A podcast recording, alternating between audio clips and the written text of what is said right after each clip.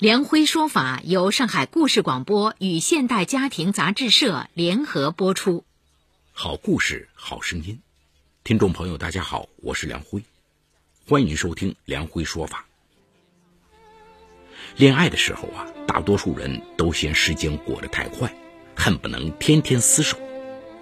但有的人忙于工作，疲于奋斗，连陪伴恋人都要花时间买别人的时间。爱是无法替代的，爱也是要用时间来体验的。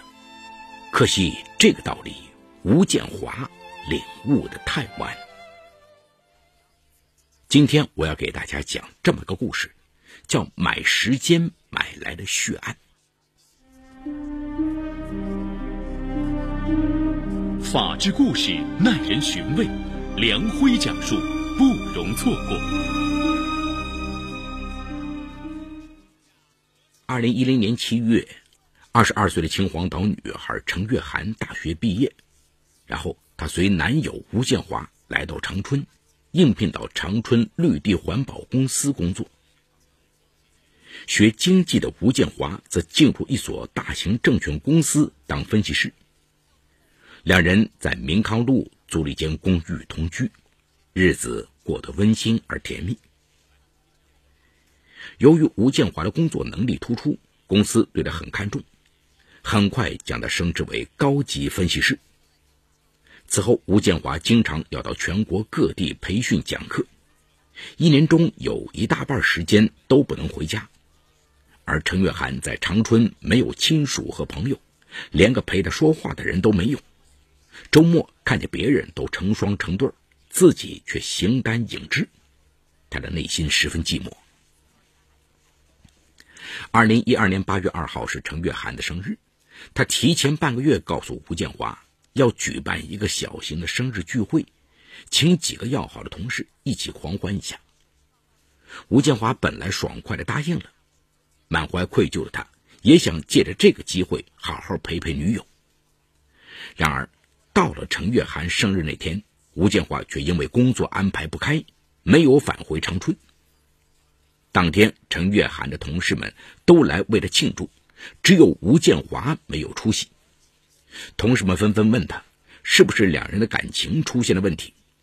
这让程月涵很尴尬，感到非常丢面子。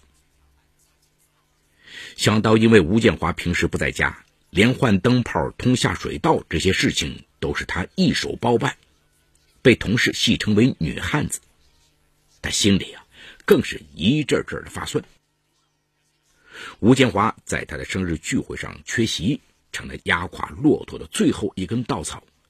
他的忍耐达到了极限。生日聚会结束后，程月涵愤怒的给吴建华打电话，下了最后通牒：“在你心里，是我重要还是工作重要？如果你还坚持这么卖命工作，咱俩就分手吧。”吴建华既不愿意分手。但也舍不得这份年薪三十万元的高薪工作，他耐心的向他解释说：“我是个男人，手里搬着砖就无法抱住你，抱住了你就没法搬砖。希望你能理解我的苦衷。等我赚了钱足够买房后，我就辞职，换个轻松的工作，好好陪你。”可不管吴建华怎么安慰解释，陈月涵都不依不饶。他气鼓鼓地说：“你就跟工作睡吧，有种就别再回来找我。”经历这次风波后，两人虽然没有分手，但是感情却降了温。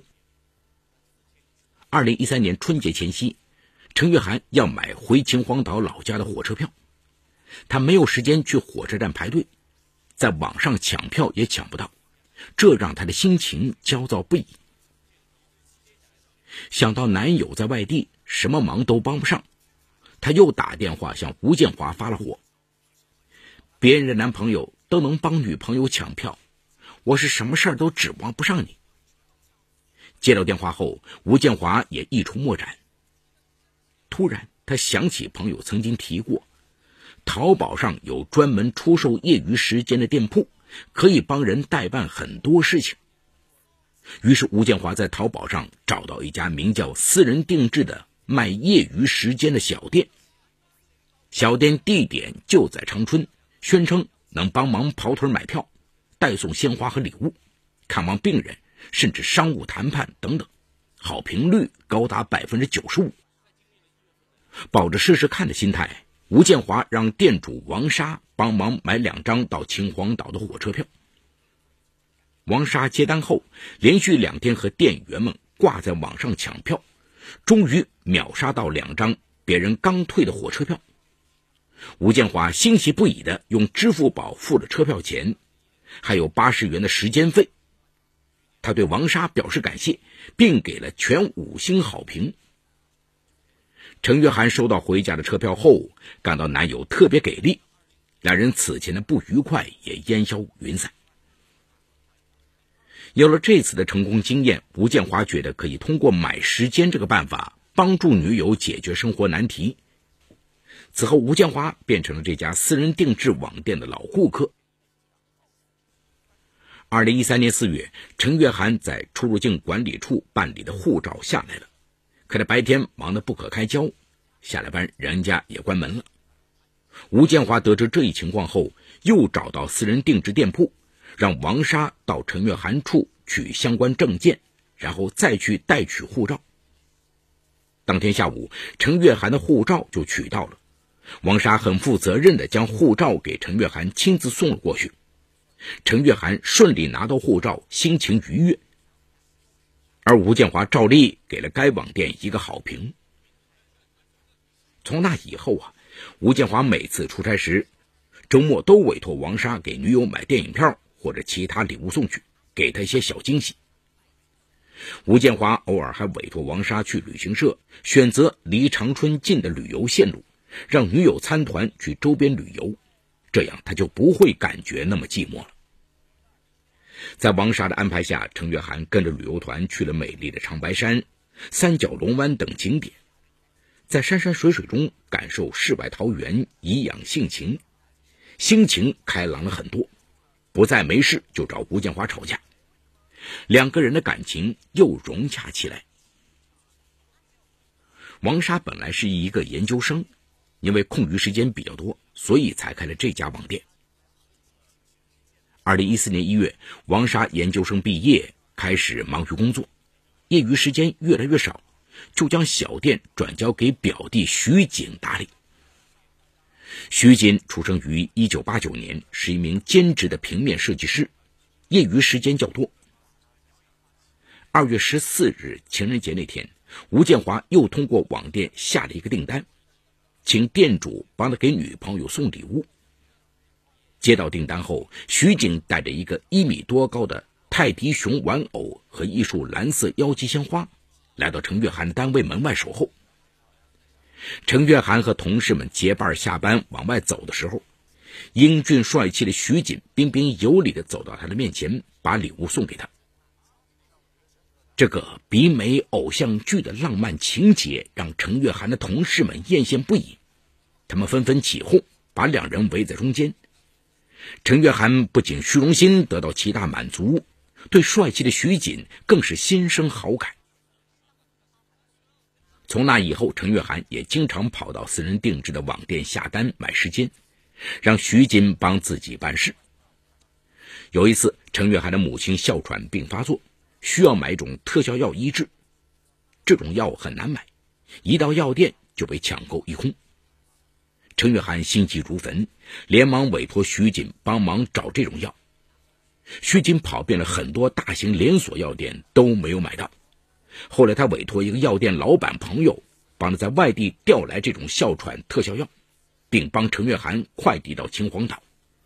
程月涵母亲吃到特效药后，病情明显有所好转。周到贴心的徐景解决了程月涵生活中的很多棘手事。此后，每当程月涵遇到困难或者无聊时，第一个想到的不再是男友吴建华，而是与自己同一个城市的徐锦。而徐锦对漂亮可人的程月涵也动了心，只要接到她的订单，总会全力以赴。四月，程月涵打算和闺蜜去大连旅行，可闺蜜临时放了鸽子，程月涵很伤心，打电话和吴建华倾诉了一番。可吴建华草草的安慰了他一句后，就说自己工作忙，让他把机票退了。失望之极，程月涵给徐锦打了电话。徐锦温柔的说：“我愿意舍命陪君子，和你一起去大连玩。”这让程月涵惊喜万分呢。这次旅行让两人的感情迅速升温，在浪漫的海边，两人忘情的牵手相吻。回到长春后，程月涵觉得自己已经离不开徐锦了。他觉得徐锦对他非常在乎，愿意花时间来陪伴他，而吴建华却为了赚钱，早已失去了当初的耐心和疼爱。而徐锦也悄然发动了感情攻势，在家人的帮助下，他在长春买了一套六十平方米的住房。虽然不大，但布置的十分温馨，这也成了两人约会的最佳地点。一次，两人缠绵后，徐锦搂着程月涵说：“我这什么都准备好了，就缺一个女主人。你什么时候答应嫁给我？你等我。”徐姐的求婚终于让陈月涵下定决心与男友分手。五一节过后，陈月涵主动向吴建华提出分手。吴建华虽然感觉到陈月涵最近不像以前那样缠他。对他有些疏远，但没想到他会提出分手。当吴建华得知女友竟然爱上私人定制的店主徐锦后，他更是气恼不已，后悔自己引狼入室。他大声的质问程月涵：“我在外赚钱都是为了咱们的将来，你怎么就耐不住寂寞？”程月涵说：“真爱是在于点点滴滴的陪伴。”这是花多少钱都买不到的，可惜你到现在都没有领悟到这一点。吴建华苦苦哀求女友不要分手，承诺一定会弥补这些日子的亏欠。为了表示自己悔改的决心，他竟然辞掉了高薪的工作。然而陈月涵心意已决，每天都回味着与徐景相处的甜蜜时光。吴建华在程月涵处碰了钉子，开始借酒消愁，经常喝得酩酊大醉。女朋友分手了，高薪工作也没了，吴建华觉得自己是赔了夫人又折兵，而始作俑者就是徐景。他找到徐景谈判，警告他：如果你再骚扰程月涵，我就把你在上班时间开网店、勾引别人女友的事情告诉你单位。而且，我会给你的网店打一百个差评，让你再也接不到活儿在吴建华的骚扰下，徐景无论是在单位还是在网上都无法正常工作，情绪十分低落。陈月涵觉得是自己连累了徐锦，决定忍痛与他暂时停止联系，先稳住吴建华再说。八月三十号上午，吴建华怕夜长梦多。强烈要求程月涵陪他回吉林老家见他父母，可无论怎么哀求，心里惦记徐锦的程月涵都不同意。吴建华从手机里调出程月涵的裸照，威胁地说：“咱们在一起这么久了，我在你身上投入了这么多，你如果敢背叛我，我就把这些裸照发到微信朋友圈里，彻底把你名声搞臭，看看以后谁还敢娶你。”陈月涵又惊又怒，同时对吴建华彻底绝望了。她想不到交往多年的男友竟然是这种人。万般无奈之下，她只好勉强同意和吴建华回父母家。九月七日，在吉林市吴建华家中，陈月涵无奈的敷衍着两位老人，对他们提到的结婚相关事宜显得漠不关心。趁二老不注意，程月涵忍不住给徐锦发微信，倾诉自己的思念之情。吴建华看到父母和程月涵谈正事，他却一副心不在焉的样子，十分生气。转到他身后，将手机夺过来一看，发现他竟然还在和徐景发微信调情。吴建华看到后大怒，当即扇了他一耳光，然后不顾家人阻拦，拿着程月涵的手机坐火车赶回长春。吴建华回到长春后，用程月涵的手机发微信，向徐锦的微信发起共享实时位置。徐锦还以为是程月涵和他聊天呢，加入了共享实时位置。微信马上进行自动定位。此时，徐锦所在位置就显示出来：长春市二道区东盛大街一家火锅店门口。当晚七点多，吴建华在该火锅店找到了正在就餐的徐锦。吴建华进入饭店，一把将徐锦拉到门口，上去就照他的脸上打了一拳：“你怎么这么不要脸？程月涵是我的未婚妻，我们马上就要结婚了，你还敢勾引她？”徐锦不服气地说：“你们不是还没结婚吗？只要没登记，月涵就有选择的自由和权利。”吴建华的火更大了，他威胁道：“我们已经决定两个月后结婚，这次回吉林就是和父母商量结婚的事情。过去的事，我可以既往不咎，但以后你们不能再有任何来往，否则你一定会付出血的代价。”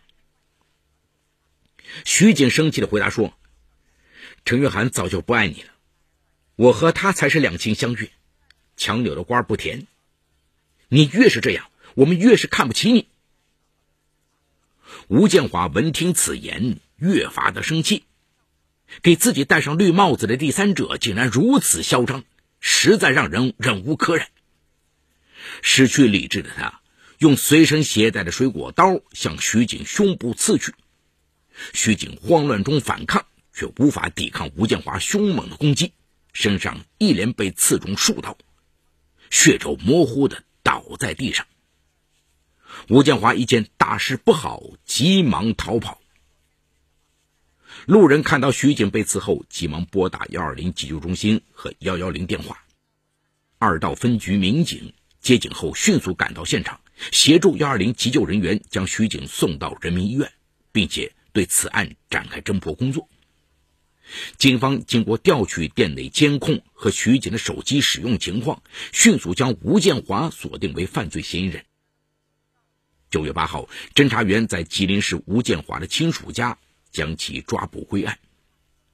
徐锦经检查，胸部刀刺伤，心脏损伤，胸腹联合伤。经过医院紧急抢救，虽然脱离生命危险，却可能留下很多后遗症。二零一五年一月初，此案被移交法院，等候最后的审判结果。好，故事说到这儿就告一段落。除犯罪嫌疑人之外，其余人为化名。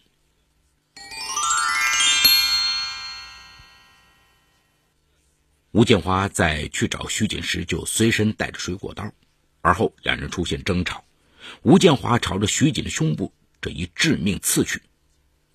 徐锦经检查，胸部刀刺伤，心脏损伤，胸腹联合伤。经过医生紧急抢救，虽然脱离生命危险，但是可能留下后遗症。吴建华的行为是故意杀人未遂。故意伤害和故意杀人的区分，并不在于最终是否造成被害人死亡。如故意伤害有专门的故意伤害致人死亡的量刑档次，故意杀人也有未遂被害人，甚至只有轻伤的案例。两者的区分在于行为人行为时的故意内容。行为人到底是追求或放任死亡结果发生，还是追求或放任伤害结果发生？在这个故事中，吴建华在致命部位连刺几刀，也确实造成心脏损伤，这足以看出当时下手时他就是想让徐景死。吴建华忙于工作，疏于对女友的照顾和陪伴。这在现代社会是非常常见的，爱人和亲人确实是需要陪伴的，彼此之间都有这个需求。吴建华有一句话也很有道理：手里搬着砖就无法抱住你，抱住了你就没法搬砖。大家都知道要平衡好家庭和工作，但是是否平衡好了，却都是因人而异的感觉。吴建华是典型的工作狂，在他心中，工作是非常重要的。陈月涵则又是另一个极端，爱情至上，她能为了爱情随男友到没有亲人和朋友的城市，他因此也会对另一半有一样的要求，所以他会在之后移情于愿意为自己花时间的徐锦。客观上说，绝对的比较一个人是不是愿意为另一个人花时间，并不能得出爱多爱少的结论，而是应该看到一个人能够拿出多少自己真实的东西。有句话说：“没钱有时间的男人愿意为你花钱就是爱你；有钱没时间的男人愿意为你花时间就是爱你。”吴建华在分手初期为表决心辞掉自己心爱的工作，其实还是很看重程月涵的。之后，吴建华对徐锦的仇恨和对程月涵的逼迫，则更多的是为了挽回自己赔了夫人又折兵的状态。这里面有面子因素。也有占有心理。通过这个案例，再一次看到三观一致的爱情和婚姻中是多么重要。如果两个人在对待钱和时间上是相对一致的，那么才能走得更远。虽然程月涵和吴建华还未结婚，但程月涵在恋爱期间就与徐锦展开恋情，在传统观念里也是相当于红杏出墙。所以才会让吴建华为了面子纠缠，徐锦则是小三儿身份，还是利用工作的便利。在爱情面前，并不是什么都无所谓，有些道德还是应当遵循。